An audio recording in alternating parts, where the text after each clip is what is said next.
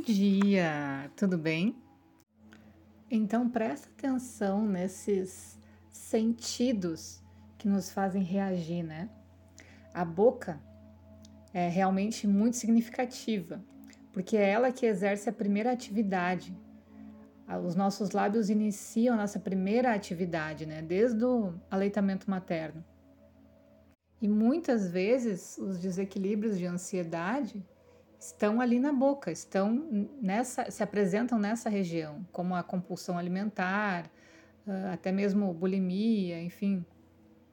Porque um beijo muitas vezes acende os nossos instintos, né? Como se fosse um a, a pólvora correndo assim, pronta para explodir. Então é bom que a gente compreenda essa atividade, compreenda essa ação, relaxa e fechar com firmeza a boca. Porque quando a gente quer sentar para meditar, quando a gente quer permanecer em silêncio, a primeira coisa a fazer é fechar completamente a boca. Quando a gente fecha completamente a boca, a língua toca o palato e ambos os lábios permanecerão completamente fechados. E aí observa que quando a gente é iniciante nesse processo, mesmo com a boca fechada, essa concentração, bem lá na profundidade, o pensamento continua. E se o pensamento continua, a gente pode sentir uma sutil vibração nos lábios. A gente vai movimentando os lábios de acordo com os nossos pensamentos quando a gente está quieto. E é legal observar isso. Quando a gente realmente relaxa, essa vibração nos, lábios acaba. Então fecha com firmeza a tua boca e permanece em silêncio. É claro que os pensamentos vêm e vão, e deixa que eles façam esse movimento, porque isso não é o problema. Mas não te envolva. Te mantenha distante e desligado deles. Se fechar a tua boca e permanecer em silêncio, você vai perceber que aos poucos os pensamentos cessarão, porque eles precisam da tua cooperação para se apresentarem. Se você cooperar, então eles estarão ali. Se você tentar combater eles, eles também vão estar ali. Uma atividade é pró e outra é contra, mas ambas são atividade. O que a gente deve fazer é apenas observar.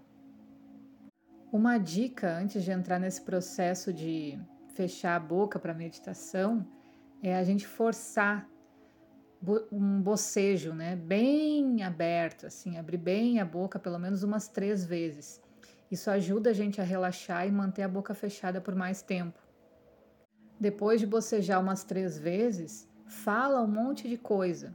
Fala tudo que vier na tua cabeça, exercita bem a língua, a boca, os dentes ali e fala, fala, fala, fala, fala.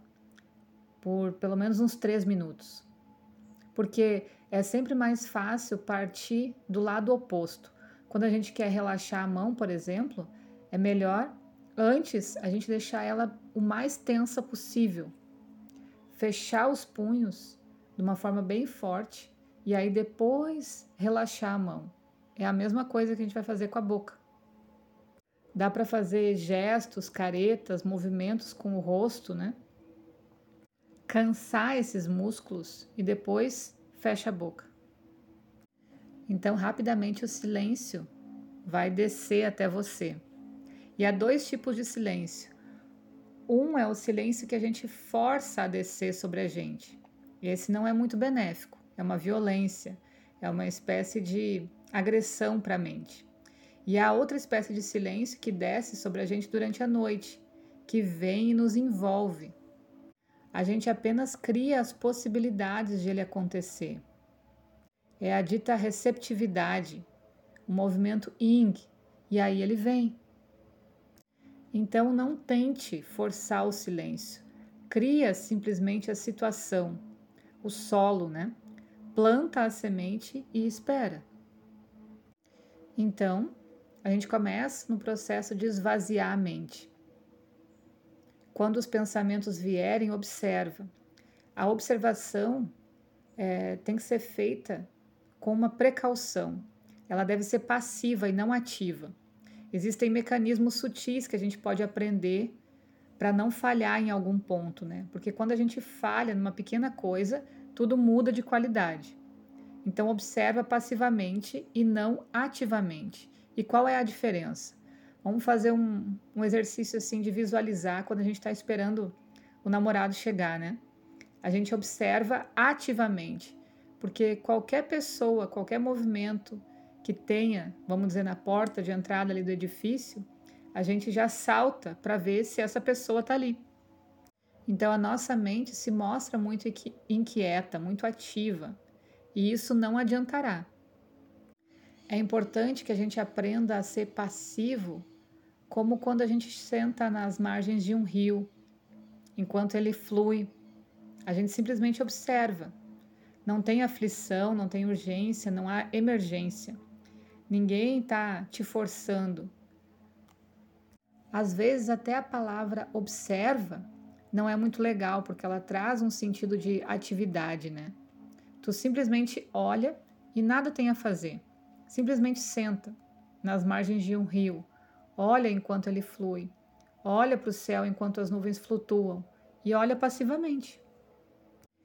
E é muito importante, muito essencial que essa passividade seja compreendida. Esse é o movimento in, a relação com o feminino, porque a nossa obsessão pela atividade, pelo yang, pode nos tornar trazer uma inquietação, né? Pode fazer uma espera ativa.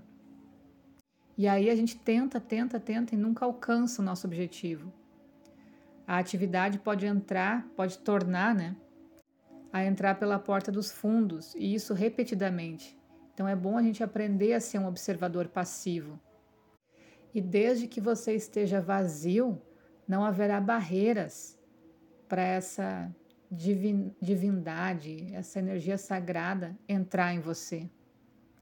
Então, procure alcançar essa passividade, aprender, sentir essa passividade quando for meditar. Entenda os teus lábios, como eles tremem se a gente está com os pensamentos em atividade. Vai te auto-observando. Sente esse silêncio descendo até você, né?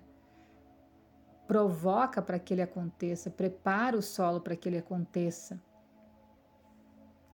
E devagarinho, com esse treinamento, a gente vai sentindo que algo desce no nosso espaço vazio. É como se fosse o útero, a vida nova que está entrando na gente. Uma semente está caindo, né? E chega um momento em que tudo ao nosso redor desaparece completamente. Mas não deseje não deseje nada, nenhuma sensação, espiritualidade, nada. A libertação não pode ser desejada, porque o desejo é um laço. Quando a gente está livre de desejos, a gente está liberado. E quando não existe barreiras, quando não existe esse desejo, essa vida explode na gente. Então você já tem a semente, já tem esse espírito, já tem essa energia. Quando você está vazio, quando existe um espaço, essa semente explode. Não existe nada para a gente dar e não tem nada para a gente receber. Tudo está absolutamente em ordem, tal como é. Não tem necessidade alguma da gente correr atrás de alguma coisa.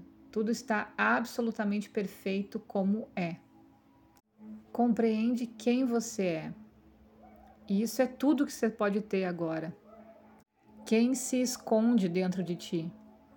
Quando a gente deixa essa essência brotar, aparecer, a gente para de buscar, a gente simplesmente olha para quem a gente é. E não estou falando do ego, da persona, do que a gente aprendeu. Não, é algo extremamente íntimo, é a essência de cada um.